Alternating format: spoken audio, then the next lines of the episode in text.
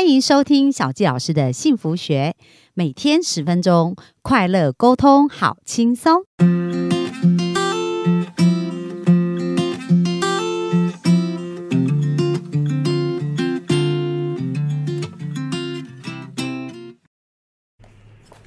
欢迎收听小教师的幸福学，很开心本周我们在空中又在跟大家见面。那本周我想要跟大家聊的议题呢，就是跟健康相关。其实健康跟我们的关系是一个非常重要的关系。我们人生啊有很多的梦想，而且有很多想要完成的事，也有很多对我们来讲非常重要的人。但是如果没有健康啊，其实这些事情它等于都是看得到却做不到。那小教老师呢，来跟大家分享一下我自己生命的。的一个故事哦，因为在我十二岁的时候，当时我爸爸那时候是有呃糖尿病的一个状况，那我。爸爸在我十二岁的时候过世呢，其实也是跟疾病啊，还有他心理的一些状况有关。那接下来在我高一的时候呢，我的爷爷是得肝癌。那呃，在我印象当中，我在学校期末考的时候，爷爷因为肝癌治疗的一个关系，后来爷爷有过世哦。而在我大一的时候，我是在台北念大学，而当时我奶奶呢身体就觉得不舒服，她住在云岭的乡下，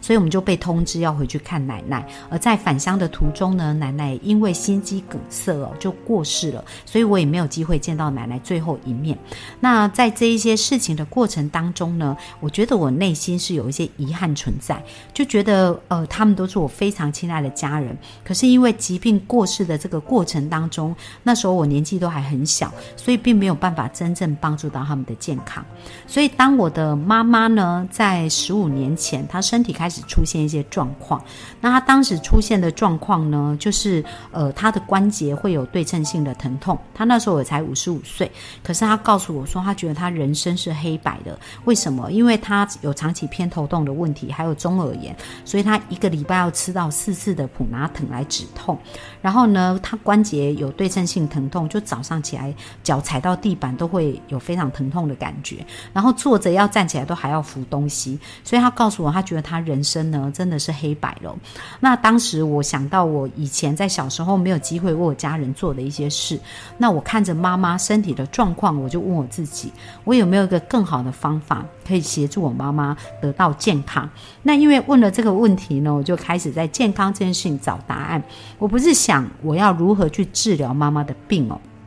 我在想，我想要如何帮助妈妈可以健康的终老？那其实这也是小杰老师一直在提醒大家，就是我们的潜意识焦点会为我们的生命带来不同的解答。所以，当我们的生命的焦点是在生病这件事情上，我们可能呢就会在想造。长照啦，或者怎么去照顾啊，怎么去存钱。但是，当我们的焦点是在如何健康终老，其实我们也会吸引来很多相关的人事物，去帮助我们得到这样子问题的一个解答哦。那所以呢，我就是在十五年前就开始去寻找这些问题的答案。那经过十五年的一个验证呢，那所以小纪老师在这过程当中，其实也看了将近超过百本的一个预防医学的书。然后呢，本身我也是有健康管。理师的一个证照，还有一个国际的健康。咨询顾问的一个证照。那在这个过程当中呢，我首先就先帮助到了我妈妈。那经过这十五年呢，我妈妈她有什么样的转变呢？那其实呢，我妈妈现在已经七十一岁了，不过她几乎没有什么慢性疾病，只是偶尔血压会比较高一些。然后呢，另外就是很特别的是，她的呃普拿疼的药，她以前一个礼拜要吃四次去止痛嘛。那她这个在后来我去学习营养医学跟预防医学后。不到一年的时间呢，我妈妈其实都几乎不用靠普拿疼，她头痛的问题几乎百分之九十都解决了。然后另外呢，就是呃，她到现在这个年纪呢，其实坐着要站起来，反而比以前更身呃，就是体力更更矫健，然后也很少感冒。那我觉得比较特别一点就是，她不会随着年纪大变得不好睡哦。她每天呢，大约在十点啊、十一点啊，想睡的时候她就可以睡，然后到了早上七八点呢，该起床的时候她就会起床，不会像很多。多老人家就是年纪到了，好像晚上不好睡，然后早上又太早醒来哦。我妈妈也是完全没有这个状况，然后就是呃可以跟朋友一起出出去玩呐，然后跳舞啊、走路啊各方面呐，就是她的精神比以前更好哦。那我记得当我协助我妈妈在健康上做一些改善的时候，过了一年了，我妈妈告诉我说：“哎，我觉得我的人生变成彩色的。”所以因为这样子的一个过程呢。我觉得我正在实现一个梦想，就是我希望帮助我跟自己家人都能够健康终老到生命的那一天哦。那我觉得这也是对我们所有的听众来讲是一个非常重要的议题。那为什么呢？因为今天我刚好看了一篇文章，而这篇文章呢就有讲到，就是说，呃，在二零二五年哦，不不到三年的时间哦，台湾呢会变成全世界。是第一老的国家哦，那呃，像日本跟我们一样是海岛国家嘛，日本也已经面临这样的一个窘境了。而这样子的一个状况呢，可能会带给年轻人三个末日哦。第一个末日啊，就是老人会照顾老老人，高血压可能照顾中风，糖尿病可能照顾喜肾哦。那目前台湾就已经有这样的状况了，所以呢，这样子的呃部分，如果我们没有帮助呃这一些。健康的观念更加的去建立的话，而只是来照顾疾病，那这样子未来我们大会只会有更多的一个挑战哦。那第二个部分呢，他讲到就是年轻世代呢，光照顾就吓死人，完全不敢生哦。所以台湾已经是呃人口的一个逆成长哦，一直都是如果我们这样下去呢，其实未来可能一个年轻人要照顾两到三个年年长的人，那个也是非常非常辛苦的。而且到了二零五零年的时候，有可能当人们卧病的时候是没有人卧床的时候是没有人可以提供这个照顾的。那第三个末日呢，就是年轻世代呢，他可能会被迫辞职返家去照顾返乡哦，去照顾他们年长的一个家人哦。那特别是现在四五十岁的这一些呃这一些人哦，他们如果说需要回去照顾家人，他们的。呃，工作不仅会受到影响，梦想会受到影响，那家人健康品质的部分也会受到很大的影响。那我们到底现在要怎么准备这件事情呢？那有的人可能说，我可以存钱呐，但是存钱哦，它只会照顾这个病的状态，并没有办法真正预防健康。所以本周呢，我们想要给大家的观念就是，到底有没有如何透过一个正确的观念来去逆转健康这样子一个部分，而且让我们能能够真正准备好自己去。健康终老。那本周呢，我就想要跟大家介绍一个非常厉害的医生哦。那这个医生呢，他的所有的著作我都看过，他是一个日本名医，叫做冈本玉。那这位日本名医呢，他从事呃他的医学的部分，他是一个日本非常顶尖的脑神经外科医生。那在他二十多年的一个临床。呃，经验当中呢，他是从事恶性肿瘤的一个临床的治疗跟研究，就是所谓的癌症哦。然后另外呢，他也是以不开药闻名哦。而在他治疗跟给过建议的慢性疾病当中呢，甚至癌症的一个呃病患当中，复发率很低，而且呢，成功的治愈率还蛮很高哦。所以呢，他从二。呃，他根据两千四百多名癌症跟慢性病患的一个临床数据呢，就做到了，呃，即使。呃，不用药物啊，也帮助这些人的健康恢复了很好。所以本周我想跟大家介绍，我这位医生呢，他写了一本书，叫《百分之九十的病自己会好》。这本书呢有两集哦。那在我看这两集的一个过程当中啊，也印证了我在过去这十五年来学习预防医学，然后用在我妈妈身上，然后甚至用在周围的一个朋友身上，看到一个非常好的一个成果。所以想说跟大家分享一下这些观念。那希望。大家呢，从现在开始重新去思考健康这件事情哦。就是我们不是想着怎么去治疗疾病，而是应该想着如何让我们可以健康终老。这件事非常非常的重要。那首先今天呢，就想跟大家先介绍一个大家非常熟悉，叫做高血压这样的一个病症哦。那高血压呢，我们知道很多时候医生都告诉我们说，哦，你这个病不会好哦，你要吃药吃一辈子。那这些医生说的到底对？不对呀？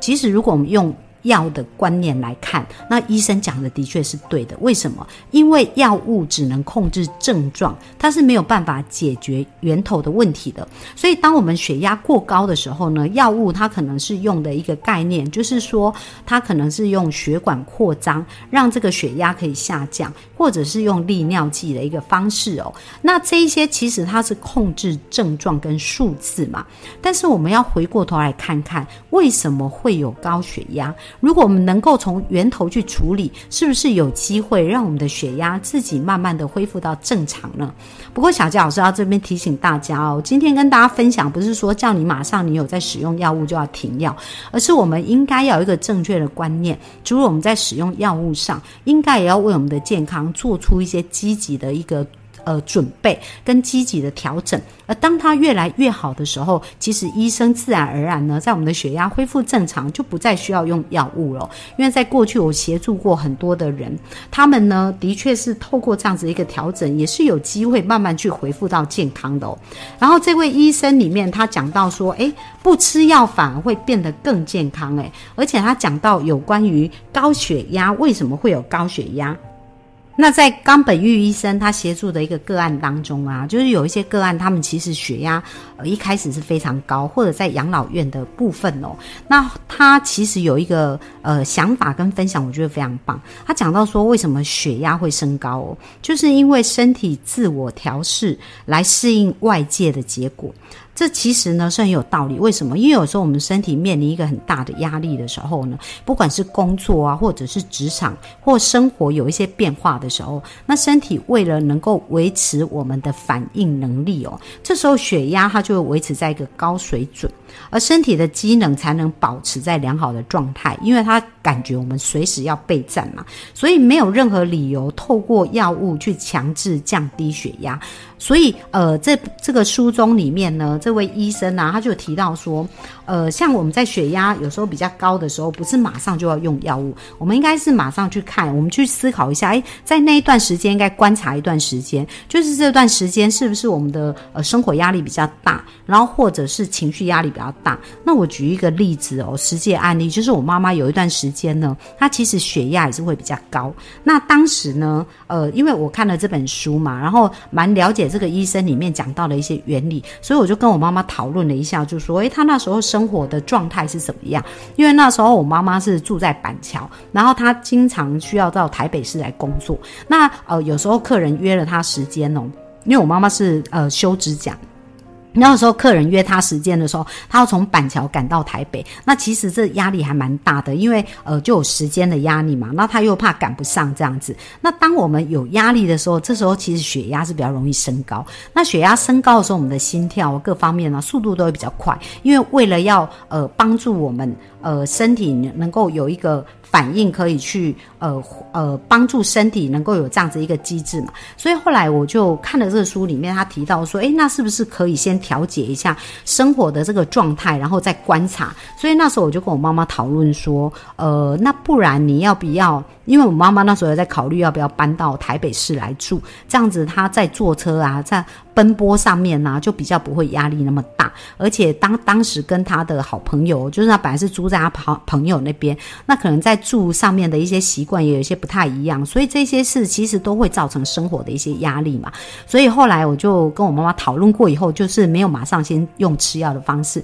那我们用什么方式呢？我们就是透过先让他呃搬到台北市，然后找。找到一个比较呃符合他工作地点的一个地方，然后另外呢，就是让他的步调慢慢比较恢复跟调整回来。那果不其然哦。通过这样子的一个调整啊，诶，其实他的血压就恢复到正常。那当然，呃，我们还是有透过营养素去协助他，让他的身体的营养啊能够比较均衡、比较够，所以他就可以保保持在一定稳定的一个状态。那所以我想要跟大家分享，在这边他有讲到说，我们血压变高一定要去思考真正的原因，想要治根就要修正血压变高的原因，而不是把数字调整回来就好了。所以我们刚刚讲到是压力是一个部分嘛，然后或压力的调节是一个部分，所以我们要理解，当我们身体有一些症状的时候，它其实是在提醒我们说，诶，有一些事情我们要注意喽。那这个部分呢，我之前在看一本书叫《免疫疗法》，那这一位免疫疗法的医生呢，在日本也是非常有名哦，因为他做呃免疫疗法也是算日本的权威，已经有经过四十年到四十几年的一个研究了。然后他也特别有提到说，比如说当我们身体产生疼痛的感觉，然后或者是开始有不舒服的感觉的时候，那很多人对于疼痛啊，然后对于不舒服都会觉得很紧张，然后非常恐惧。但他谈到说，诶，其实啊，我们应该要感谢我们的身体，为什么？因为我们的身体就是在提醒我们有什么地方我们应该要做调整，所以我们那个地方才会觉得不舒服。所以呃，我们在面临身体体不舒服的感觉的时候，呃呃，就是提醒大家，其实我们不用开始觉得非常的紧张，然后或者非常的焦虑，因为这些事可能会让我们血压升高，然后让我们身体的机能变得更不好。那有压力可能就会让我们的睡眠品质变得不好。反而我们应该要开始去感谢哦，原来我们呃身体要提醒我们一些事，然后我们需要开始去思考什么地方我们可以调整。